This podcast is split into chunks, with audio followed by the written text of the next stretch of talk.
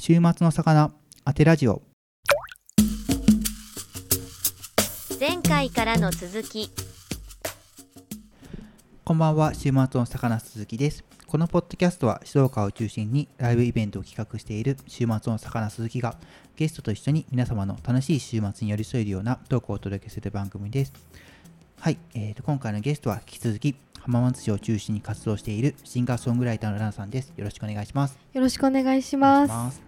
前回はね、えー、とシンガーソングライターとしての活動、パはい。ーソニカ名古屋の活動と,、はい。えー、と新しく発売された新 EP についてねお話をお伺いしたんですけどもどうでしたかね？普段は自分一人で活動していて、その活動の内容をこう、はいはい。細かくこうと自分以外の方と喋れたので、はい。なんかすごく楽しかったり、うんうん。自分でも気づけなかったようなことに気づいたりはいできて、はい、楽しかったです。はいはいありがとうございます。はい。で今週はね、えっと、今ラナさんが悩んでいるってお伺いしたフライヤーなどのアートワークやデザインについて、うんうん。と,、えっと今後の活動についてねちょっとお聞きしたいと思います。はい、はい。よよろしくお願いします。ろしくお願いします。はい。では今悩んでるねこうアートワークやデザインってこうどんなところに悩んでたりするんですかね？はい。といろいろ悩んでいて、はい。こう基本は一人で活動していてでライブとかその CD を新しく発売する時とかの宣伝も自分でややるのではい。でその時たくさんの人なるべく多くの人に見てもらいたくてこうお客さんにお客さんを引きつけるようなデザインにしたいという思いがあります。でこうライブのフライヤーとか、はい。SS ね、SNS での告知の時の画像とかもライブのフライヤーや、えっと SNS の告知の画像とか、はいはい、えージャケットとか CD ジャケットとかいろんなところでもっとこううまく魅力的に作れるようになりたいと思っていたり、はい。こうできたらこう自分以外の方となんか一緒に作れたらなって思ったりしています。うんうんうん。今まではこうあの、えっと、ファースト EP だったりとか、セカンド EP とかってどういうふうに作られていたんです？はい、えっと、最初のファースト EP は、はいと自分の友達友人に頼んで、はい。あのイラスト描いてもらってはいで、はい。セカンド EP もうんうん。友人違う友人に次撮影をしてもらってでそれでジャケットを作りました。フライヤーとかもそしたら自分で作ったりはい。あフライヤーはそうですね。もう自分であのータブレットを使って、はい。なんか配置考えたり、はいはいはいはい。配色考えたりうんうん。したりして作っています、うんうんうんうん。えこうファースト EP のがイラストでセカンド EP が写真だったんですけど、今回のこうそのセカンド EP とかってこうどんなイメージででこうはい。作られたんですかね、写真は？今回は、はい。その題名セカンド EP の題名が「つまずいても」だったので、はい。はい。はい。なんかつまずくに関連して、うんうん。でつまずくのってよく階段でつまずくじゃない、はい。はい。つまずきますね。なのでそれにつなげてちょっとその螺旋階段のところではいはい。自分が立って、でそこで、えーそこで撮ってもらって、うんうん。題名にちょっとはい。結びつくようなのをイメージして作りました、うんうんうん。わかりました。今後はこうどんな感じに作っていきたいとか、はい。うんこんな風に作りたいんだよってイメージとかってあります？はい。あの2つ種類があって、はい。自分の希望なんですけど、はいはい。一つはあのちょっと高級感のあるようなうんうんデザイン、ではい。もう一個はちょっとポップなはい。明るい楽しい感じにしたいという希望があります。うんうんうん。イラストとこう写真だとどっちがいいとかってあったりするんですか？ファーストが写イラストセカンドはい。が写真だったりしたんですけど、あーなんかやっぱり写真だとはい。自分、私のラナっていうのが出るので、うんうん。それで自分のことをちょっと表現してるっていう良さ良さっていうか何ですかね。こう自分のことが結構全面的に伝わるようなものだと思って、はいはい。でその一方でイラストだとこう私の顔が全面出るわけじゃなくので、こうこの絵の人は誰なんだろうとか、うんお客さんが考えられる自由さはあるかなって思って、うんはいはいはい。そうですね。はい。なんかちょっと違う感じがありますね、うんうん。高級な感じは、はいと西洋のデザインとかがうんうん。好きで、その建築とかのなんかバロックのデザインとかそのなんていうんですかね結婚式場みたいなようななん高尚なこういうデザインが好きで、好きだったりしうんて、うんうん。なんか不思議と魅力を感じてはいそうですね。なのでそういった高級美術館とかそういったデザインはい。を入れたいなと思っています。で2つ目のポップな方のデザインは、はい。結構手書きみたいな感じで、うんうんあの自分で書いたものを、うんはいはいはい。こうあジャケットデザイン入れたり、はい。なんですかね、コラージュとか、うんそういううん。うんうんうん、手作り感がある。はいあって、はい。はいでも色があの何色もあってみたいなポップなデザインもちょっと挑戦したくて、っうんうんうんうんていう2つの種類ですかね。はいはいはいはい。で実際に今あの自分の新しいグッズで、はい。新しいグッズっていうか初めてのグッズであのシールステッカーを作ってて、はいはい。で作ったんですよ、はい。でまだ完成品はあの届いてないんですけど、はい。それもちょっと手書きにしてみて、はいはいはい。ちょっと手作り感があるんですけどうんうん。手作りな感じもいいかなって思って、はいそれを作ってちょっと挑戦しています。抽選しているところです。ははわかりましたわかりました。ありがとうございますでもグッズだとやっぱアーティストグッズだと手作りとか結構なんか嬉しいかなと、あそうなんですうかん、思います思いまあーよかったです。でもなんかこう市販で売られてるシールとか見るとやっすはいぱりもうすごすぎて。そうですね。確かに。なんかこう手作りにし手作りっていうか手書きですね。手あー書きではいはいはい書くことで、その人が作ったものなんだっうんうんていうのをちょっと伝えたくて、はいはいはいはい。はい。あのやってみたんですけど、うんうんうんまたできたらうんはい。お見せします、あぜひぜひ。SNS とか上げていただければ。はい、ありがとうございます、お願いします今こう結構ジャケットデザインとかフライヤーとかお聞きしたんですけどアートワークだったりデザインでこう例えば映像作品とかっていうのも作ってみたいとかってあったりします？映像作品は、はい。い、つもそのそれこそ YouTube とかは今、はいはい。自分で全部あの編集をしていて、はい。で撮影はその自分の親に頼んでいて、はいはい。でやってるので、まあ、もしできたらその PV とか、うんうん画編集とか、はい。まあ、PV とかですかねやっぱりうん。うん一番は、を助けてもらえたらはいはい協力していただけたら嬉しいと思います、うんうんうんうん。今、えっと、イメージでこの曲の PV 作ってみたいとか MV 作ってみたいってあります？自分の持ち曲の中で。そうですね、はい。あのまだお客さんの前で歌ったことはないんですけど、はいはい。あのちょっと作ってみたいなっていう曲はあって、はい。ちょっとなんです少しはい。こう、アップテンポなノリで、はいはい。けど激しすぎなくてなんかお昼過ぎのはい。なんか2時3時とかに聴いていいような楽曲 はい。そういった曲があって、はいはい。はい、その曲とかはちょっとやってみたい、うんうん。作りたいなっていうのは思いはあります。ははわかりました。ありがとうございます。一応ねえっと今そのアートワークとかデザインでえっとはい。悩んでるみたいなとこあったんで、はい。一、応何個か CD とか本とか家にあるの持ってきたんでちょっとそれ見ながらなありんか話話せればなとか、はいはい。こんなのいいなみたいなのあればと思って。はい、はい、ここからほとんど完全にフリートークなんですけど。ちょっと見てみますかね。はい、はいはい。ええっとはい、今。何個か結構持ってきてなんか気に入ったのありますかね？結構あの女性シンガーソングライターさんか、アイドルとかをを多めにっていうかまあそれが多いんですけど、自分持っているものが。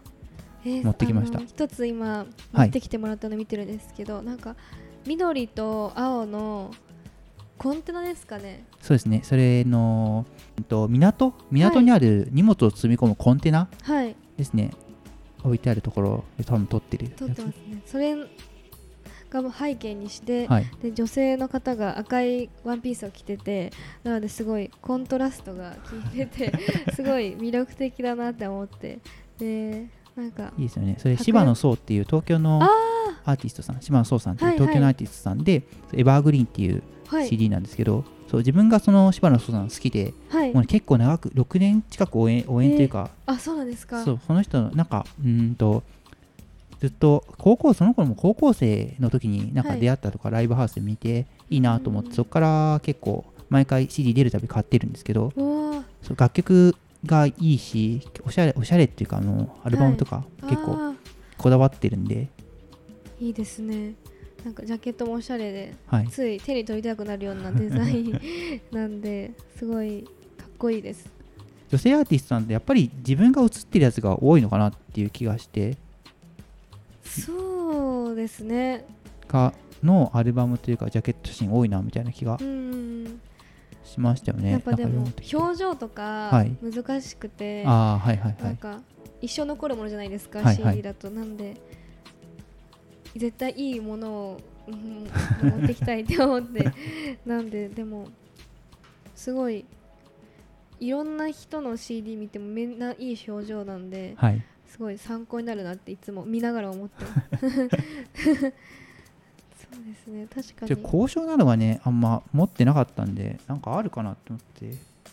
こういう感じじゃないですもんね。こういう感じってまあラジオで見えないわ。ラジオで見えないこういう感じで。あの武田ひなたっていう、あの漫画家さんちょっともう亡くなっちゃってるんですけどあーはいはい。あのゴシックっていうあのまああ小説？はい。漫画にもなってるしアニメにもなってるんですけどそのね挿絵をやっててあ方ですごいあのそのゴシックがまあ西洋とかのーヨーロッパの,、はいはいはい。はいの推理物語はいはいなんですけど、はいその挿絵をねやってた方でなんかその豪華な感じはい、えすごいかなと思っはてい、えめちゃくちゃ持ってきたんですけ理ど、想ですねこの デザインの。そういや自分が好きでその小説を。あそうなんですか。そう最初ジャケットが可愛かったから買って、なんかすごく良かったんあで、やっぱりでもジャケ買いみたいのもありますよね。はいはい今ありますね、うん、すごいだから視覚的な情報って、うんうん。なんかやっぱり大事だと思うんでそれも大事だと思うんで、すごいあまあ、ゴシック書いてるそのゴシックのあの作者は桜庭和樹さんっていうあはい。直木賞かな取ったかな、まあ、有名な推理小説家あさんでもあるんですけど。あそうなんですね。はいはい。ゴシックなんかデザイン考えるときに、はい。結構自分のこうああいうアートワークにしようかなっていう時に、はいはい。インプットをしすぎちゃってああはいなんかインプットに夢中になっちゃって 自分でその自分にはい。応用するっていうのがはいはい。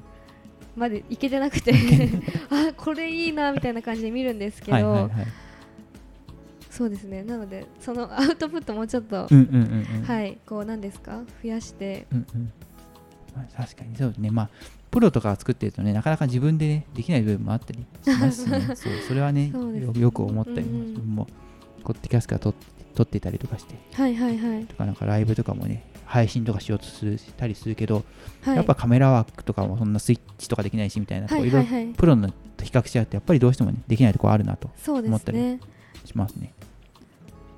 あと変わったやつだとにあのマタタピアっていうはい。岩田のユニット、はい。音楽ユニットさんなんですけどなんかハードのやつにハードの CD ケースに入ってるんじゃなくてなんかパウチみたいなのに入ってて、そうですね。そうなんか変わっててちょっとおしゃれだしみたいな。そうですね。この後ろのデザインが何ですか？このラメラメっぽく。はい。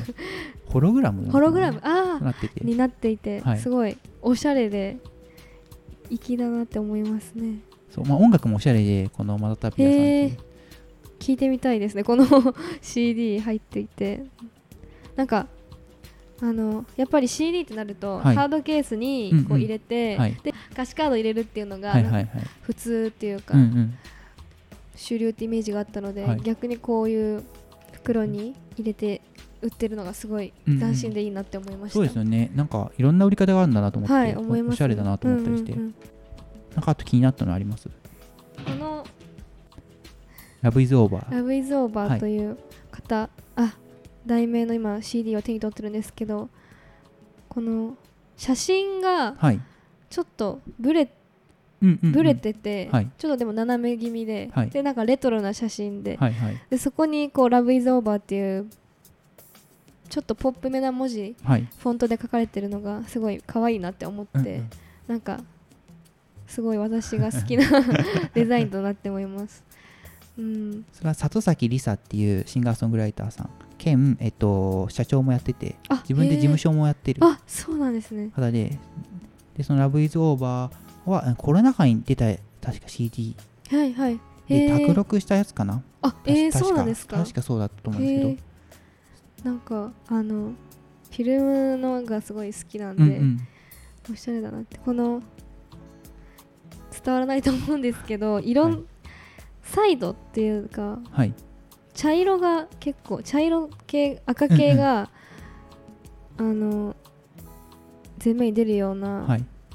サイドになってて、青青みがあんまりないというああそうですね。なんか感じがして、すごいあそういうやり方もあるんだなって思いました。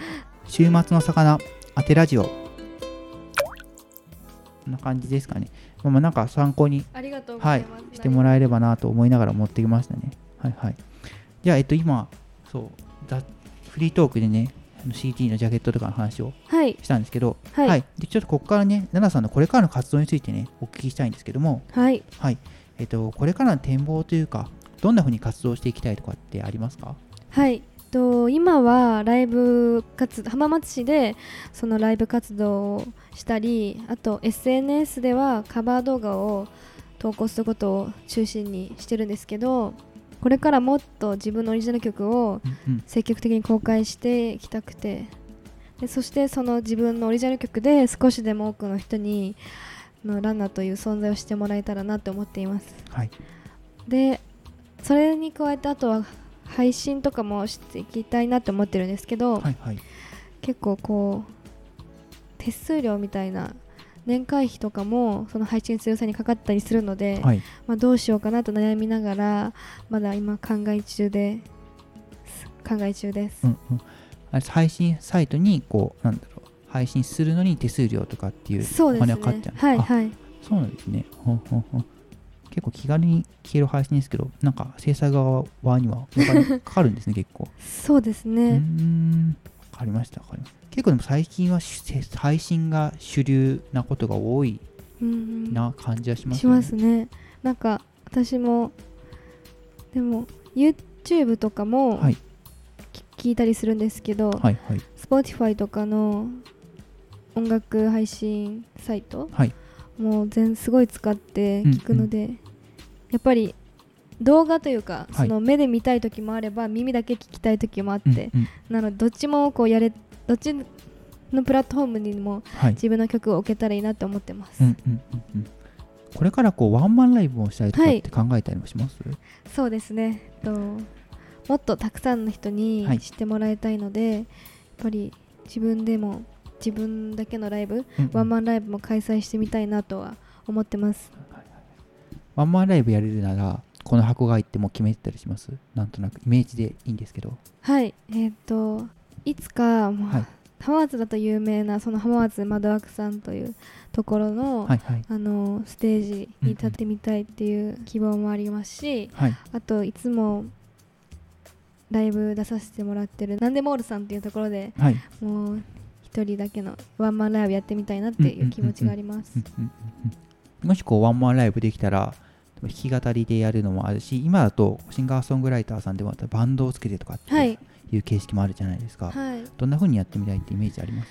形式ははい。やっぱりワンマンせっかくならそのバンドでやってみたいという思いもありますうんね、うん。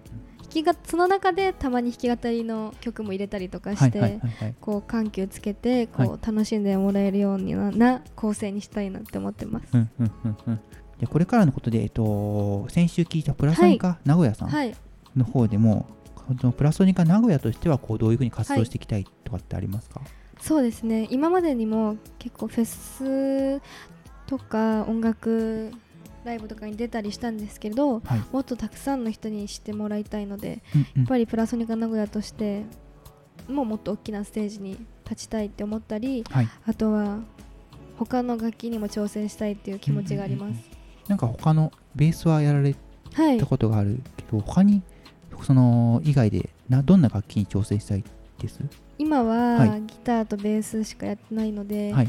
ピアノもいつか なんか弾けたらなっていうはいはい、のはありますね、はい。あれですね春風さんとかピアノとギターとかですよね。えーめちゃくちゃそうなんですよ。春風さんのピアノの曲もはい。すごい素敵で、はいはい前ライブに聴いた時にはい。すごくいいなって思いました、うんそしたらあの他に音楽以外はい。でがやってみたいことってあります、音楽以外だとな。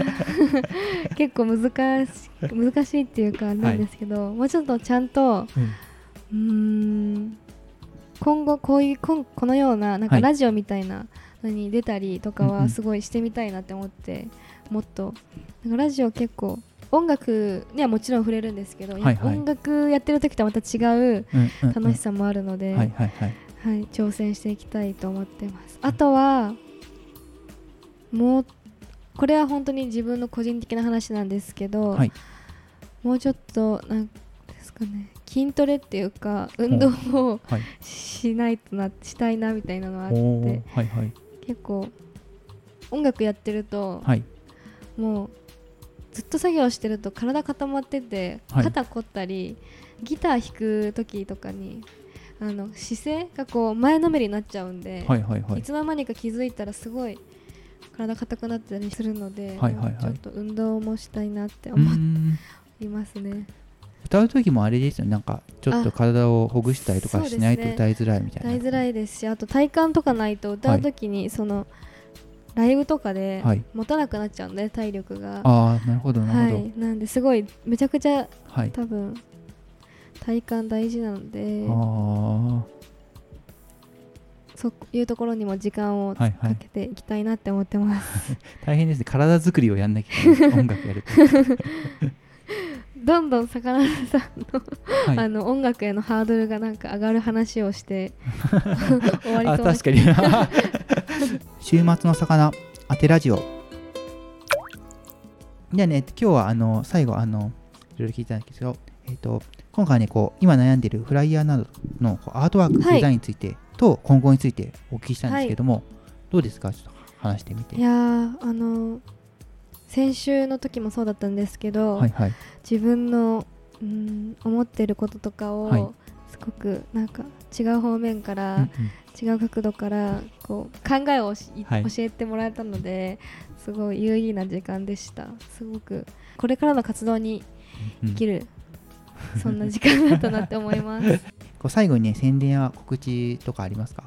えー普段私は SNS でも活動していて YouTube、Twitter、Instagram、TikTok で自分の楽曲やカバー動画を投稿しています、えー Twitter のあのアカウント ID なんですが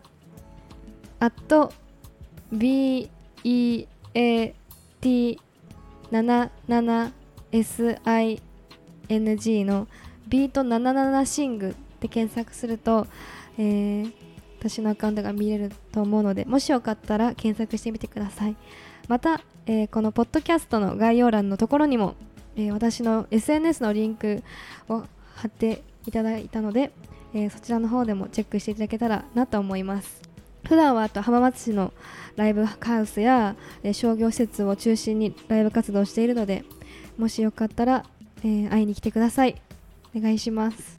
浜松のね結構いろんなところでライブしたりとか、はい。あれですよねえっと東京とか行ったりもたまにしますよね確かに。ああ1回だけライブしたことがあって、うんうん。でも1回まだしただけなので、はいはい。なんですかね。もっといろんなうんうん。ところでもライブはい。したりしていきたいと思っています、そうですね。なので、うん ぜひ呼んでください、はい聞いてる関係者さんいたらお願いしまます。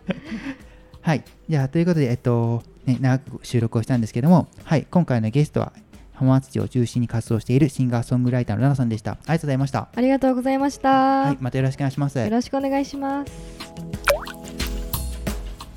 週末の魚当てラジオではお便りを募集しております。概要欄の Google フォームや Twitter の DM でお送りください。また SNS でも「ハッシュタグパテラジオ」をつけて投稿してくだされば見に行くのでたくさんつぶやいてくれれば嬉しいです。